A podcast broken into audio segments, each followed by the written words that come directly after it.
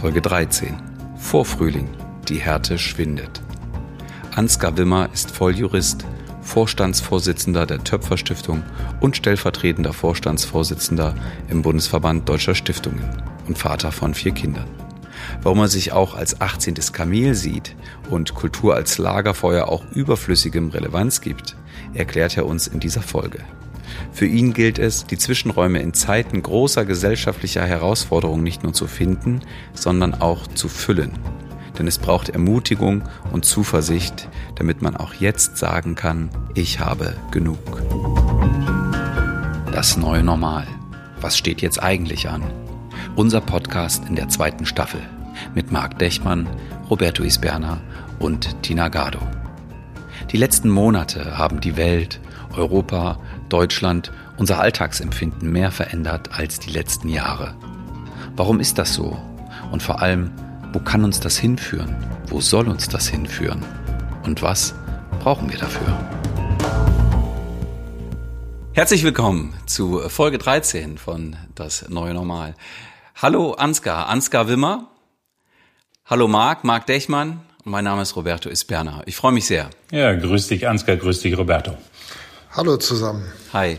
Ansgar, du sitzt gerade in Hamburg. Wo sitzt du? Ich sitze in meinem Büro, wie fast jeden Arbeitstag. Bei mir gibt's äh, kein Homeoffice, weil ich vier Kinder habe und eine Frau, die von zu Hause arbeiten und mehr schafft die Datenleitung nicht. auch, auch schön, ne? Auf jeden Fall ist dann dann das richtige Office ein bisschen erholsamer als wahrscheinlich zu Hause. Gut, ähm, ich bin sehr gespannt äh, auf die Folge. Lieber Marc, Deswegen direkt die Frage an dich. Ähm, was würdest du sagen auf die Frage, wieso Ansgar, wieso Ansgar Wimmer als Gast in unserer Podcast-Reihe? Ja, ähm, das ist äh, eigentlich gar nicht schwer zu beantworten. Zwei Antworten dazu. Das eine ist, Ansgar hat ähm, Freunde, die wir beide sehr gut kennen, die ähm, sozusagen bei uns bei Kästens uns mit, mit, äh, mit der Tina und mit dem Arne. Ähm, fast noch wichtiger ist aber was anderes. Ähm, immer dann, wenn wir überlegen, oh, ähm, wie, wie können wir eigentlich Leute ähm, befragen oder wen müssten wir befragen, wenn wir mal wirklich ein Stück weiterdenken wollen? Dann haben wir mit euch, mit der Töpfer Stiftung Ansgar, immer mal so ja, gemeinsame ähm, Interessen oder auch einen Auftrag, ähm, wo wir mit Leuten zusammenkommen, die wirklich Gesellschaft anders denken oder die, ähm, die weiter sind. Das, äh, die Töpfer Stiftung als ein Bereich, der Institutionen, interessante Leute anders verknüpft. Und Ansgar, du ähm, als jemand, der da nicht unwesentlich ist in diesem ganzen Bereich, bist jemand, der seit Jahren diese Leute miteinander verbindet. Und das macht mich tatsächlich neugierig, weil ich eben genau auf dieser Suche bin. Ähm, was passiert uns gerade? Äh, wie kann man noch anders, noch äh, mit anderen Perspektiven drauf gucken? Ja. Und daneben, ähm, Ansgar, wir haben uns nicht so oft getroffen, aber die Male, die wir uns getroffen haben, waren es immer schöne und äh, gewinnbringende und einfach auch äh, einfach auch nette Gespräche. Ähm, und das fand ich eine sehr reizvolle Kombination. Viele Blumen, man merkt den Vorfrühling. genau, sehr schön. Genau, Ansgar, weil meine Frage an dich ist jetzt, wenn du so diese Blumen dir anschaust, die da da äh, vor die Füße gelegt wurden, äh, erkennst du dich darin wieder oder ist da irgendwas, wo du sagst, ach, das überrascht mich jetzt oder oh, das wurde gar nicht gesagt, äh, von dem ich eigentlich dachte, dass das immer gesagt wird? Ich erzähle immer wieder ein und dasselbe Märchen. Das habe ich mal zur Erstkommunion gekriegt in einem arabischen Märchenbuch von einer lieben Tante. Äh, und das ähm, spiegelt ein bisschen äh, das wider, was der Marc eben gesagt hat. Das ist das Märchen von äh, dem Vater, der drei Söhne hat und eine Kamelherde zu vererben hat. Und dieses Märchen geht so, dass der Vater verfügt, dass der älteste Sohn die Hälfte der Herde erben soll, der zweitälteste ein Drittel und der letzte ein Neuntel. Und soweit wird das eben äh, da verhackstückt und dann gehen die ihrer Wege. Der Vater lebt ein langes Leben und ähm, stirbt er einst und die Söhne holen die Kamelherde zusammen, um das Erbe zu teilen. Und sie zählen die Kamele durch. Und das ist alles fürchterlich äh, kompliziert, weil das sind 17 Kamele, das lässt sich durch gar nichts teilen. Daraufhin fangen die fürchterlich an, sich zu streiten. Und ein Mensch kommt auf einem Kamel des Weges äh, und sieht, wie die sich streiten, äh, die drei Jungs, und kommt von seinem Kamel runter und lässt sich das Problem erklären, weil er neugierig ist. Und Sein Kamel ist auch neugierig, stellt sich zur Herde. Da sind das, oh Wunder, 18 Kamele. Das ist ein Glücksfall, denn das lässt sich teilen. Und äh, der älteste Bruder erbt die Hälfte, neun, der nächste ein Drittel, äh, das sind äh, sechs und der letzte ein Neuntel, das sind zwei. Neun plus sechs plus zwei sind 17 Kamele. Eins bleibt über, auf das steigt der Mensch, der des Weges gekommen ist und reitet beglückt von dannen. Und das wäre jetzt meine äh, sehr äh, ausschweifende Antwort auf Marx freundliche Anmoderation. Generation. Das genau ist etwas, was mir im Leben sehr viel Spaß macht und was ich für die Töpferstiftung mit meinen Kolleginnen und Kollegen hier im Team tun darf, nämlich als 18. Kamel zu vielen Dingen dazukommen, manchmal zu Kessel und Smith, die eigentlich selber so 18. Kameltreiber sind, alle, die ich da kenne. Ähm, also sind wir da ein bisschen seelenverwandt, äh, zu gucken. Der Trick dabei ist, die Töpferstiftung ist eine relativ kleine Stiftung und äh, so ist das mit dem 18. Kamel auch. Das ist der kleinste Teil der Ressourcen, der da zum Tisch kommt. Lange Antwort auf eine kurze Frage. Ja, steigen wir äh, ein und äh, wollen dich damit gleichzeitig ein bisschen kennenlernen.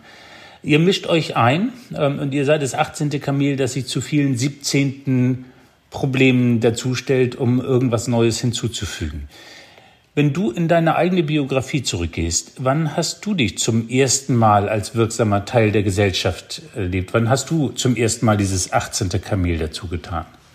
Ja, das war Mitte der 1980er Jahre, als in Deutschland ein erster großer Flüchtlingszuzug war aus Ghana, aus Sri Lanka, aus Afghanistan damals tatsächlich. Und da hat mich ein irgendwie umnachteter Kaplan gefragt, ob ich als 14-Jähriger nicht einer Gruppe von 15 erwachsenen Männern Schwimmunterricht geben wollte. Und dann bin ich als 14-Jähriger, und zwar mit der Begründung, die säßen, damals gab es ein absolutes Beschäftigungsverbot für Asylbewerber, die säßen den ganzen Tag in ihrem Asylbewerberheim und in den Ländern, aus denen sie kämen, äh, gäbe es einen Monsun. Das stimmte zwar rückblickend nicht so richtig und die müssten dringend schwimmen lernen. Und dann bin ich mit denen ins städtische Hallenbad gegangen und habe versucht, den Schwimmunterricht zu geben. Und das war zum Teil eine desaströse Erfahrung, weil ich weder mit denen gut kommunizieren konnte, noch Autorität hatte. Aber nach einer Weile hat das richtig Spaß gemacht. Und die haben mich eingeladen zum Essen. Einige haben sogar schwimmen gelernt. Das war eine frühe Erfahrung der Selbstwirksamkeit. Ah, jetzt sagst du gerade Selbstwirksamkeit, genau, weil da hätte ich jetzt noch mal äh, gerne rangezoomt. Was ist das, was dich so als in Anführungsstrichen Erkenntnis da so ja noch länger begleitet hat oder jetzt so rückblickend, äh, wo du sagst, das ist die Kraft, die für mich daraus so entstand? Also mehrere Dinge. Das eine ist das Gefühl zu haben, was zu bewegen also was irgendwie relevant ist, auch für die Menschen, mit denen man zu tun hat. Sicher immer auch die Menschen in den Blick zu nehmen, also jetzt nicht zu sagen, das war eine Gruppe von Asylbewerbern, sondern nochmal zu erinnern, dass da äh, aus Afghanistan der studierte Hochschullehrer Dissident neben irgendeinem Bauernsohn war, also sehr heterogene Gruppe, also die genau zu sehen auch sich Zeug zuzutrauen, was absurd ist. Ne? Also einen 14-Jährigen mit erwachsenen Männern ins städtische Hallenbad zu schicken, das kann man nur machen, wenn man katholischer Priester ist. Und einen festen Glauben hat, wollte ich damit sagen. Aber äh, das ist sicherlich etwas und eine große Rolle haben sicher auch meine Eltern gespielt, die gesagt haben, wenn dir was nicht passt, misch dich ein. Also mein Vater hat schon früh gesagt, äh, wenn du was in der Zeitung liest, was dir nicht gefällt, schreib einen Leserbrief. Und äh, das fügt sich so ein in so eine Sozialisation dieser, dieser Jahre. Dann geht das sicher weiter mit äh, Austauschschüler sein, sich im Bereich von Austauschschülerorganisation AFS zu engagieren. Das sind weitere Formen des Engagements.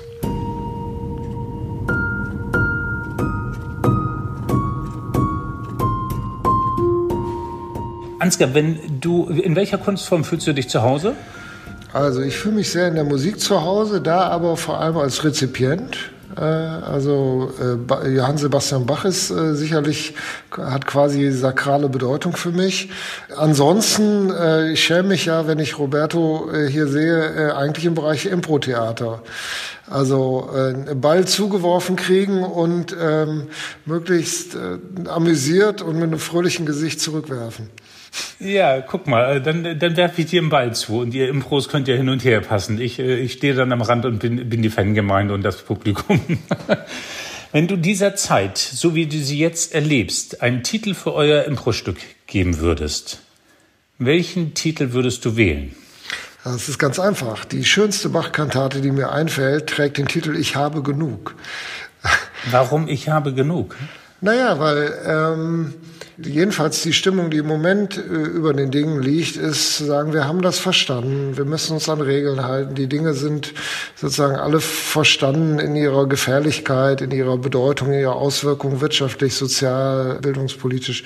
Und wir haben das alle verstanden, aber es ist satt, es ist voll, es ist das ist gar nicht weinerlich oder so. Die zugehörige Bachkantate hat ein wunderschönes Intro, was in Wirklichkeit ein Liebeslied ist, aber zwischen einer Oboe und dem Gesang. Aber ähm, das ist so, ist sicherlich auch ein, eine Situation einer Lebensphase. Ich bin irgendwie erste Hälfte 50. Ähm, da hat man schon also noch nicht alles gesehen und es liegt auch noch was davor. Aber es ist so, ähm, man switcht von der Definition wer man ist, über sozusagen von was man macht zu wer man ist. Also das ist eine, eine Veränderung. Und da ist irgendwie so, das ist gesättigt, finde ich. Okay, das heißt, äh, bist du schon dabei zu sagen, man kann dann, wenn es gesättigt ist, schon ein bisschen zur Seite treten und drauf gucken. Was ist das Bild, das du dann siehst? Naja, also dass es jede Menge Ermutigung braucht, also aus dieser eigenen, ich bin ja auch in der Leitungsfunktion, da ist jetzt das Gejammer, wir haben es jetzt alles gesehen, ist genug, kann noch mal vorbei sein oder so, das hilft nicht, sondern man muss irgendwie eine Geborgenheit, eine Sicherheit, eine, auch eine Zuversicht weiter verbreiten. Die muss man auch ernst meinen, die darf man nicht irgendwie nur spielen, das ist nicht Impro, sondern das ist irgendwie großes Drama oder große Komödie. Und man muss ähm, sozusagen Gegenwart, also ich weiß, wir reden eigentlich über Zukunft, aber Gegenwart ist eigentlich im Moment mein großes Thema. Also wir haben als Töpferstiftung zusammen mit anderen Hamburger Stiftungen jetzt eine Konzertreihe auf den Weg gebracht. Musikando haben wir das genannt, äh, nach diesem Lieferdienst Lieferando. 200 Konzerte, die im Moment in Hamburg stattfinden, vor Altenheimen, vor Pflegeheimen. Also eigentlich total oldschool, das, was man im letzten Jahr im ersten Lockdown gemacht hat. Machen wir jetzt nochmal, weil jetzt ist die Zeit für die Leute, die da in den Altenheimen sitzen. Man weiß nicht genau, wie viel sie noch vor sich haben Jetzt ist irgendwie, jetzt muss Musik klingen, jetzt ist Gegenwart. Und wir finden Musiker, wir finden Zuhörer, die Leute hören Live-Musik. Es ist alles Corona-safe, bis ins Letzte mit dem Gesundheitsamt und den äh, Pflegeheimen abgesprochen. Es hat sich noch keiner infiziert. Es findet statt, jetzt. Ansgar, Du hast gerade auch von Ermutigung gesprochen, du hast von ähm, Zuversicht gesprochen, auch von einer Leitungsfunktion, in der du eben dieses ja haben musst, zeigen musst, vermitteln musst oder auch möchtest und darfst. Ähm, woher nimmst du denn ganz persönlich die Zuversicht, insbesondere in dieser Zeit, wo dir das sofort einfällt, äh, zu sagen, ich habe genug? Hm. Naja, also ich, dieses Ich habe genug kann ja zum Beispiel auch heißen, äh, mir geht's gut. Also, ich meine, das soll jetzt nicht pastoral klingen, aber das ist so. Also ich habe eben mit Stolz gesagt, ich bin Teil einer starken Familie, die mich hier trägt, mit einer tollen Partnerin und vier tollen Kindern.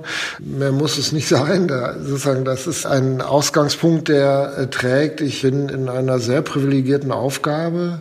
Ich darf immer noch gestalten. Also wenn ich jetzt eben von begeistert von den Konzerten berichtet habe, da ist sie wieder die Selbstwirksamkeit von dem 14-jährigen Ansgar, der überlegt, was ist zu tun, wo kannst du anpacken.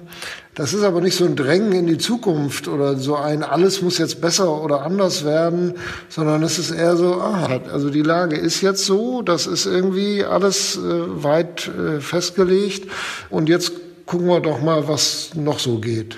Also dass irgendwie diese kleinen Konzerte vor den Pflegeheimen nicht der große Saal Elbphilharmonie ist, das weiß ich.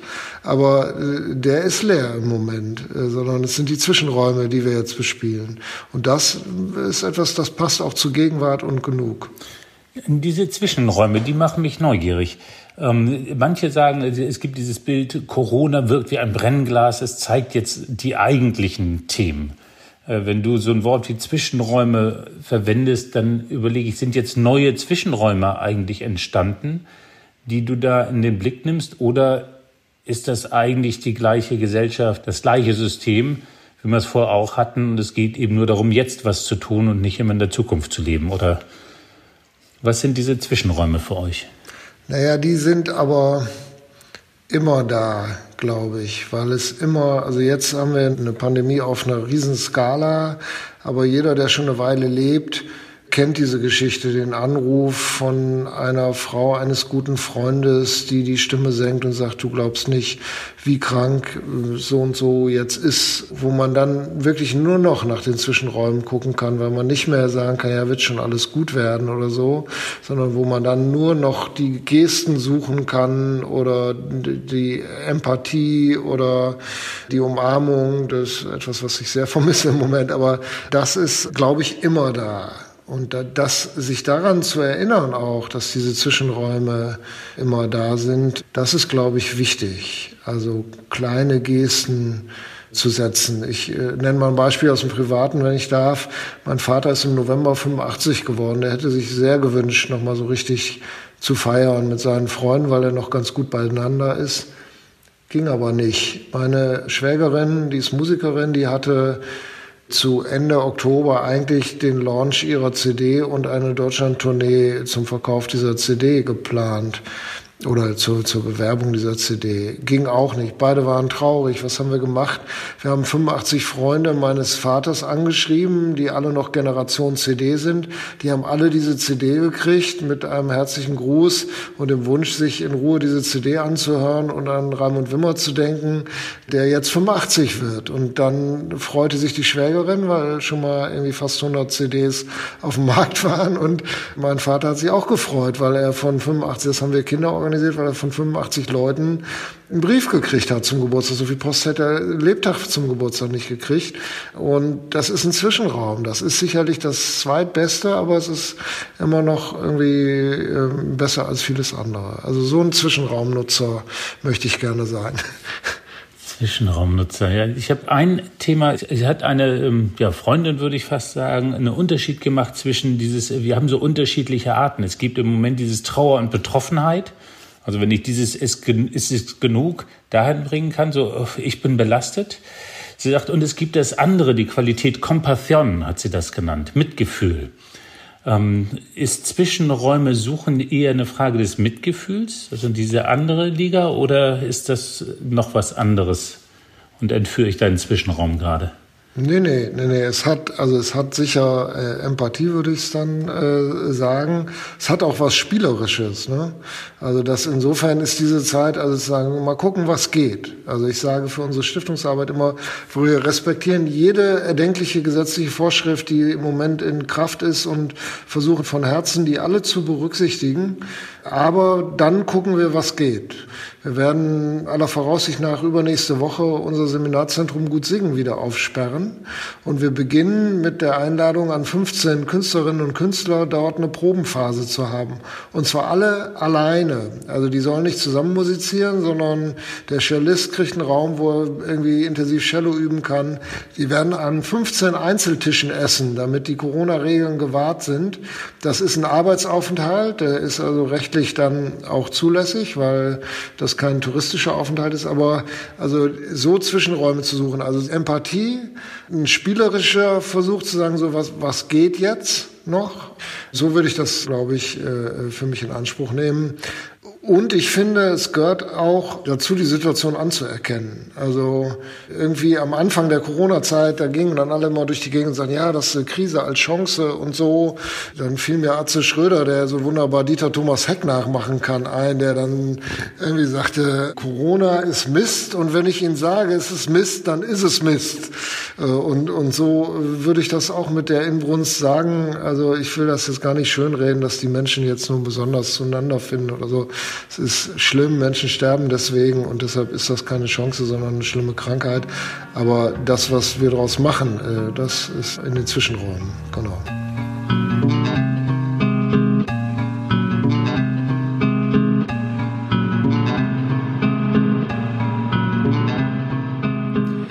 Ja, mir geht gerade noch mal so dein ja, Einstiegsgedanke auch nochmal durch den Kopf, Ansgar, als äh, du das so sagtest mit misch dich ein. Ja, also als du 14 warst, ne, und was dein Vater dir äh, mitgegeben hat, äh, misch dich ein, dann sehe ich so, dass äh, das Einmischen dann in dem Sinne und in der jetzigen Zeit halt das Suchen nach Zwischenräumen ist. Ja, also da mische ich mich sozusagen ein, ähm, um da zumindest eben da etwas zu verändern oder zumindest einen Unterschied machen zu können. Würdest du da zustimmen? Ja, dem würde ich sehr zustimmen und das ist auch eine Prägung durch meine jetzige Tätigkeit. Die Töpferstiftung ist eine, gemessen an den anderen Hamburger Stiftungen, eine eher kleine Stiftung, eher eine eher Boutique. Und das mahnt zu Bescheidenheit. Wir haben irgendwie zwischen anderthalb und zwei Millionen Euro im Jahr. In Deutschland ein Gymnasium zu betreiben, kostet fünf Millionen Euro. Das heißt, mit dem Geld der Töpferstiftung könnte man noch nicht mal ein halbes Jahr ein Gymnasium im Normalbetrieb betreiben. Jetzt irgendwie große, große Sprüche zu klopfen, man würde jetzt irgendwie Nachhaltigkeit in die Welt bringen oder das Bildungssystem reformieren oder so, das mahnt alles total zur Bescheidenheit. Und dann sind wir wieder beim 18. Kamel, zu gucken, wo ist der Hebelpunkt? Also wo kann ich etwa, und das sind dann meistens Biografien von Menschen, wo kann ich Dinge so verändern aus Zwischenräumen heraus, dass sie dann doch äh, das große ganze Bild irgendwie äh, mit beeinflussen. Das ist äh, eine Denke, die ich die letzten 15 Jahre eine ganze Weile habe trainieren müssen und das total faszinierend und viel schöner finde, als wenn ich irgendwie mit einem Sack Geld irgendwie versuche, alles zuzukleistern. Bei den Zwischenräumen, und ich höre das und ich verstehe eure Logik der Stiftung im Vergleich zu anderen Stiftungen. Wir hatten auch äh, Vorgästinnen, die ähm, in anderen Segmenten der Gesellschaft unterwegs sind und manchmal wirklich sagen, nehmt bitte wahr, dass dort Zwischenräume verloren gehen äh, und äh, dass da viel passiert. Du hast das mit den Altenheimen angesprochen, ihr geht dahin. Ich gucke so ein bisschen dieses, was steht jetzt eigentlich an? Was sehen wir, wenn man so noch ein Stück größer zieht? Ähm, was passiert mit diesen Zwischenräumen bei aller Verständnis oder aller ja, Liebe, wie du erzählst, ich habe Lust, Zwischenräume zu gestalten. Ich will dieses gestalterische Moment nicht verlieren. Was bedeutet das fürs große Ganze? Was steht jetzt eigentlich an? Welche Zwischenräume gehen auch verloren?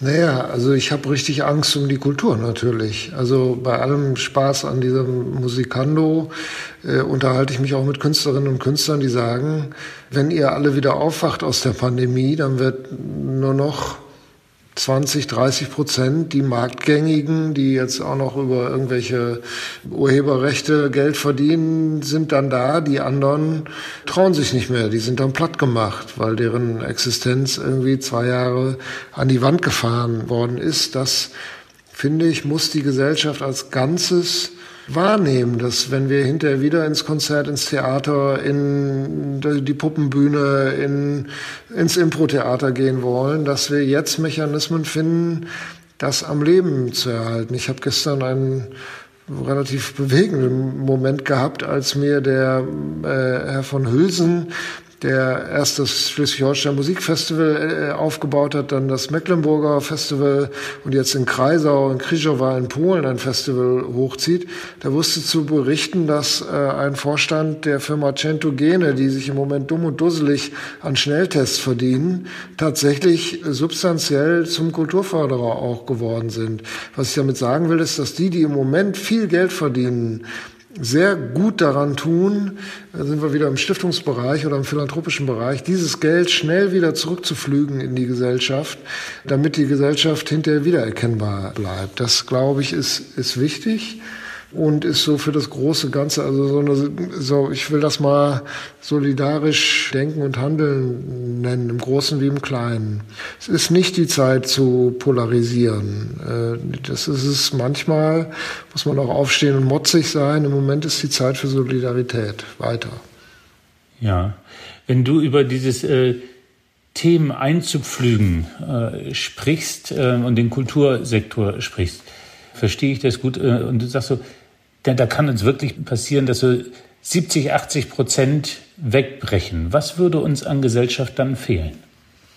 Na, ein ganzes Stück Lagerfeuer. Wir haben ja ohnehin schon dadurch, dass, dass viele Dinge sich in, in Fragmentierungen des Digitalen verlagern, gehen uns Lagerfeuer verloren. Also äh, das vielbeschworene Wetten das Fernsehabend, ob das ein Verlust ist oder nicht, müssen andere beurteilen. Aber Dinge, über die wir gemeinsam sprechen können, die wir gemeinsam erleben, ja auch so stabile Branchen wie Kino zum Beispiel, ehedem stabile Branchen Ja, Netflix ist wichtig und toll, aber wie schlimm, wenn wir hinterher alle irgendwie sagen, ach, da bleiben wir zu Hause auf dem Sofa und gehen nicht mehr ins Kino und stehen hinterher vorm Kino und verquatschen uns mit Freunden darüber, wie wir das fanden, mit denen wir sonst nicht auf dem Sofa sitzen würden und äh, reden am nächsten Tag mit den Kollegen auf der Arbeit drüber oder so. Also das ist jetzt nur ein random Beispiel, wo ich denke, also Lagerfeuer geht uns sicher verloren, es geht uns eine ästhetische Qualität verloren. Ich durfte im letzten Jahr an einem ein einziges großes Live-Konzert, das Ensemble Resonanz hat tatsächlich im August nochmal in der Elbphilharmonie Beethovens Fünfte gespielt und hat vorher noch eine Hölderlin-Vertonung gehabt. Das war mir so präsent, was für ein Unterschied das ist, äh, Kultur live zu erleben mit Menschen, die man rechts und links beguckt, auch vielleicht in Längen, die man einfach sonst wegklickt, weil man sagt, ach nee, jetzt höre ich mir nur Best-of an oder so. Das ist was anderes und das geht sonst verloren. Und denkst du, Ansgar, dass wenn das zumindest in dem Bereich oder in diesem genannten Umfang verloren ginge, dass es nicht vielleicht andere Lagerfeuer entstünden? Also dass dann doch irgendwie so eine gewisse Innovationskraft oder weil ich sage jetzt mal Überlebenswille oder so dann doch irgendwo da ist ähm, und dann doch wieder, weil der Mensch das ja auch braucht, ne? Ja, ich glaube ähm, äh, schon, dass das auch ein Effekt sein wird. Es gibt von Volkert Ude, der das Radialsystem mit Jochen Sandig gegründet hat, einen sehr klugen Diskussions... Unser Gast in Folge 5, genau. Ah, okay. Äh, ja, einen sehr klugen Diskussionsbeitrag zu der Frage, ähm, ist das Kunst oder kann das weg? Also das sind jetzt meine Worte. Aber der auch sagt, da werden jetzt viele Zöpfe auch abgeschnitten im großen Kulturbetrieb. Äh, auch nicht mehr jede selbstverliebte zeitgenössische Komposition Generation findet jetzt ihre kopfnickenden äh, Zuhörer mehr, sondern da werden manche Sachen vielleicht auch verloren gehen. Das, das ist sicherlich so. Aber Darwinismus und Kultur vertragen sich nicht so richtig. Also da muss man irgendwie ganz vorsichtig sein, äh, jetzt zu sagen, da haut sich jetzt irgendwas weg, was keiner hören will und dann ist das nicht da, sondern Kultur braucht auch das Überflüssige. Ich sage immer bei dem Anspruch, wir, wir fördern nur wenig als Töpferstiftung, wir machen viele eigene Projekte, aber ich sage immer, ich möchte im Jahr mindestens irgendwie 30 Prozent Sachen fördern, die ich selber nicht verstehe, weil das irgendwie gutes Maß ist, dass auch Dinge in die Welt kommen, die schwer verständlich, schwer verdaulich sind, aber manche Leute trotzdem sehr berühren. Ja, mal gucken, was du jetzt antwortest auf ähm, eine Frage, die jetzt äh, von mir kommt. Vielleicht hast du es ja auch schon beantwortet. Schauen wir mal, denn ähm, das ist jetzt so eine Tradition. Ähm, wir haben ja so zwei, drei Traditionen bei uns in der Podcast-Reihe. Eine Tradition ist, dass wir Fragen weitergeben lassen, ne, von einem Gast, von einer Gästin zur nächsten. Und ähm, Simone, unser Gast aus äh, der vorangegangenen Sendung, hat äh, folgende Frage mitgegeben, die wir dir jetzt stellen möchten. Was ist dein Sinn und dein sinnvoller Beitrag in dieser Zeit? Worum darf es gerade gehen?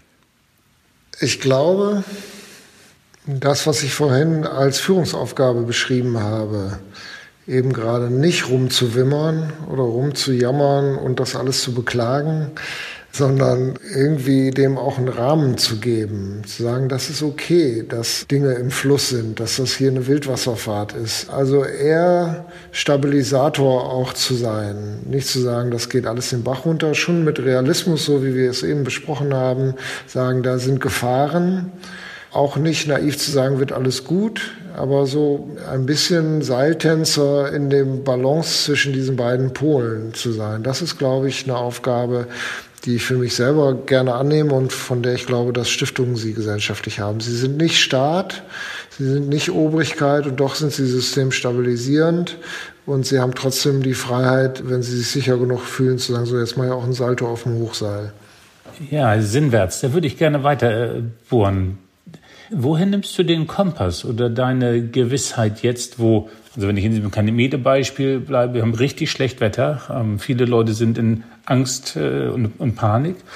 Und du scheinst sowas zu haben wie eine Ruhe zu sagen, ja, und jetzt stelle ich mein 18. Kamel dazu. Woher nimmst du diesen Sinn oder diese Ruhe? Aus einer Vielzahl von verstärkenden Erfahrungen der letzten Jahrzehnte. Also ich bin 53 nochmal, das ist noch nicht so richtig ganz doll alt, aber es ist schon ein bisschen alt und mir sind immer ganz viele Leute begegnet, die gesagt haben, ja, die Richtung könnte gut sein, in die du da gerade gehst. Oder, oder manchmal auch Leute, die mir einen Tipp gegeben haben, sie sagen, geh doch mal da lang oder so. Also, also wenn wir über Selbstwirksamkeit sprechen, diese Selbstwirksamkeitserfahrung, die bleibt ja nur bei einem, wenn sie positiv konnotiert wird. Und das ist so. Und gut, irgendwie, wenn, wenn Dr. Freud hier säß, der würde wahrscheinlich irgendwie viel graben, der würde sagen, der Mann hat, war Aufbauspieler in seiner Basketballmannschaft, da musste man den Überblick behalten und die Pässe geben und da darf man nicht zaudern, da muss man irgendwie sagen, da geht's lang, äh, irgendwie, oder er würde sagen, der ist der jüngste von vieren, die anderen drei waren so mit sich beschäftigt, dass der immer Zeit hatte, seine eigenen Wege zu suchen oder keine Ahnung. Also da gibt's sicher vielfältige äh, Deutungen Handlungsmöglichkeiten. Ich reflektiere das schon auch und manchmal weiß ich es auch nicht, wo es lang geht. Dann warte ich halt oder höre Musik oder rede mit netten Leuten.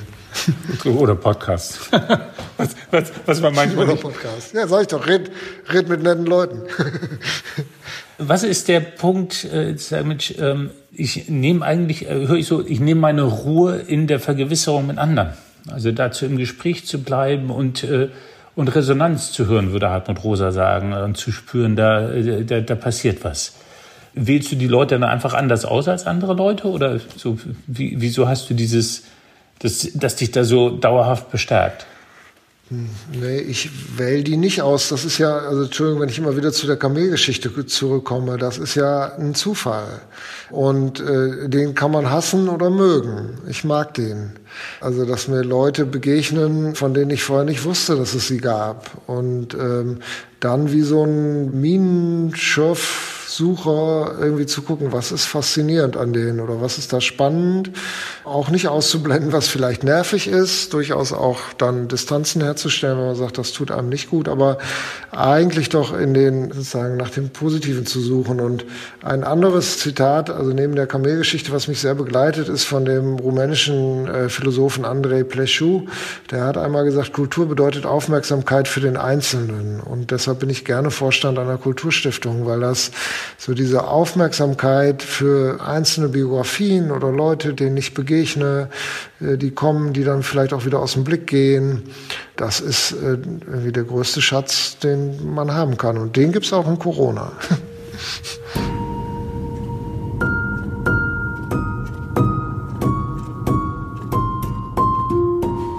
Bei mir äh, glühen so ein Stück weit die Synapsen. so das Geräusch dazu wäre wahrscheinlich Ding, Ding, Ding, Ding, Ding. Ähm, ja, und gleichzeitig äh, sagt mir äh, oder flüstert mir die Uhr auch äh, eine meiner Lieblingsfragen, äh, nämlich, lieber Marc, äh, wenn wir so drauf gucken auf das, äh, was gerade ja um uns herum schwirrt, was zwischen unseren Ohren gerade passiert, was liegt da für dich gerade oben auf? Eine Provokation natürlich. Äh, ich werde jetzt, jetzt immer ein 18. Kamel dabei haben äh, und äh, das habe ich einfach gerade geschenkt bekommen. Ich habe genug ist natürlich total falsch, weil ich erlebe den Ansgar gar nicht, als hätte er irgendwas genug. Wenn er allerdings dieses Bachstück dann konnotiert mit das ist gar nicht weinerlich. Ähm, ich habe Lust auf diese Zwischenräume. Wir haben in der letzten Folge diese die musikalische Sekunde, wo passiert dieser dieser besondere Moment. Äh, und ich erlebe jemand, der äh, die Gabe hat, der Lust hat, in diese, in, in diese Zwischenräume zu gucken. Ähm, etwas, was mich in der letzten Zeit bewegt hat, ist diese Erkenntnis Compassion, Empathie, Empathie also äh, dieses sich natürlich betreffen lassen heute, aber damit nicht stillzustehen, sondern zu gucken, da geht noch was. Mal gucken, was geht, hattest du gesagt. Das Lagerfeuer, für mich als jemand, der Kultur interessiert ist, aber nicht gut in Kultur, also wenn man so will, habe ich diese Ahnung mehr bekommen, ähm, was uns an Reichtum als Gesellschaft verloren geht, wenn wir nicht Leute haben wie dich, die mehr in diese Art von Zwischenräumen gucken. Und jemand zu sagen, wie, man kann den Zufall hassen oder mögen, ich mag ihn, ähm, ich gucke nach dem Positiven, ähm, die Aufmerksamkeit für den Einzelnen.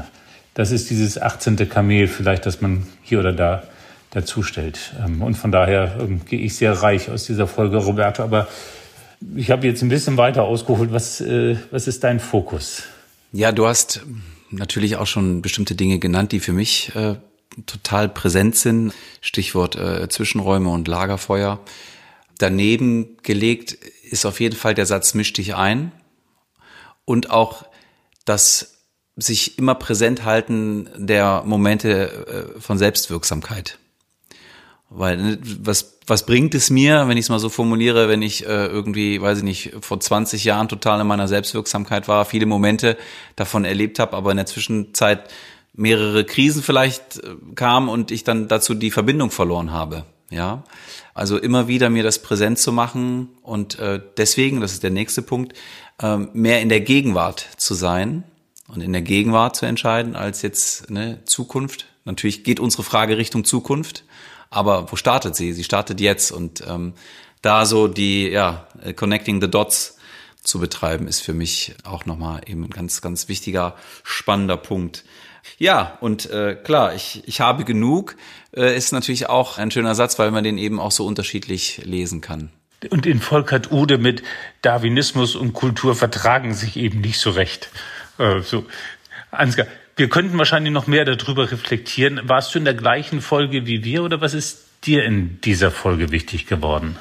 Naja, also zunächst einmal habe ich Spaß an der Applikation von Compassion in eurer Gesprächsführung. Das erlebe ich als sehr, sehr wertschätzend, weil das natürlich, das reflektiere ich schon durchaus auch, das hat so eine, eine Rutschbahn ins Rührselige, wenn ich irgendwie versuche, alles mal positiv auch zu drehen oder zu beschreiben. Es ist aber so jetzt jedenfalls für meine äh, biografische Situation jetzt. Und äh, nein, also da, das fühle ich schon so oder sehe ich schon auch so reflektiert. Das, was ich da jetzt im Moment zum Ausdruck bringen will, ich glaube, ich habe nicht lange über dies, ich habe genug vorher nachgedacht, aber es kam jetzt raus, weil es etwas ist, was ich in diesen Tagen viel höre.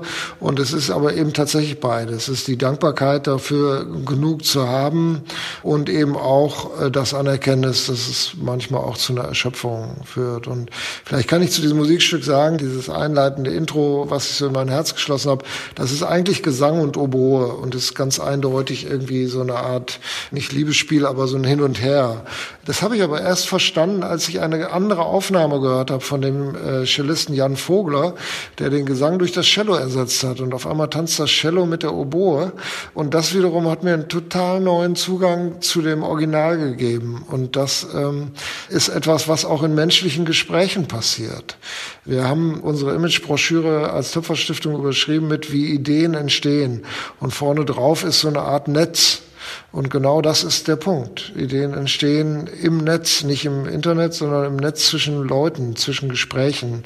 Erwachsene lernen durch Kommunikation, nicht durch auswendig lernen. Und wem sage ich das bei euch? Aber, aber äh, das ist so, äh, genau. Und so lerne ich aus einer Bachkantate, in dem auf einmal was anderes passiert. Jemand tritt hinzu, macht eine andere Interpretation.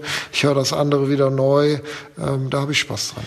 Wir haben verschiedene Traditionen. Die eine ist, äh, dieser Folge einen Titel zu geben. Ähm, lieber Ansgar, und die Autorenschaft liegt bei dir. Welchen Titel möchtest du dieser Folge geben? Ja, vor einer Woche hätte ich noch gesagt, drei Männer im Schnee, aber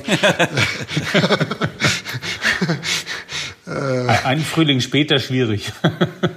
Ja, vielleicht vor Frühling. Es gibt ein wunderschönes Rilke-Gedicht, wo der Satz Die Härte schwindet drin vorkommt. Und wer immer das hört, äh, ich kann es nicht auswendig, der sollte im Internet mal unter Rainer Maria Rilke und Vorfrühling äh, recherchieren und der kommt zu einem Gedicht, was ganz wunderbar auch zu dem, der Atmosphäre unseres Gesprächs passt. Okay, Vorfrühling, die Härte schwindet. Sehr schön. Mhm. Und Ansgar, die äh, andere Tradition ist eben, dass wir auch von dir sehr gerne eine Frage aufnehmen, mit der wir weiterarbeiten. Welche Frage möchtest du für unsere nächste Folge mitgeben? Äh, wenn diese Zeit eine Schifffahrt wäre, welche Art von Schiffsreise, also Ruderboot, Schlauchboot, äh, Kanaldampfer, Fähre, ist diese Zeit? Vielen Dank. Ja, wunderbar. Ich bin Ja, total angefixt. Äh, ich ich werde mir auf jeden Fall, wie ich es dann auch immer wieder mal nach den einzelnen Folgen mache, gleich noch im Internet verschiedene Sachen raussuchen. Neben dem Rilke-Gedicht auf jeden Fall auch nochmal die Bach-Kantate. Ähm, vielen Dank ähm, nach Hamburg. An dich, Ansgar, an dich, Marc. Vielen Dank. An, ja, und nach Gölle. Nach Gölle, richtig. und natürlich auch vielen Dank an alle Zuhörerinnen und Zuhörer. Und ja, bleibt gesund, bleibt uns gewogen, sagt man doch auch so schön. Ne? Genau. Und Roberto sagt immer, bleibt demokratisch. Das wollen wir jetzt nicht, nicht auslassen heute. Euch vielen Dank. Bis dahin. Tschüss. Danke. Tschüss. Danke. Ciao.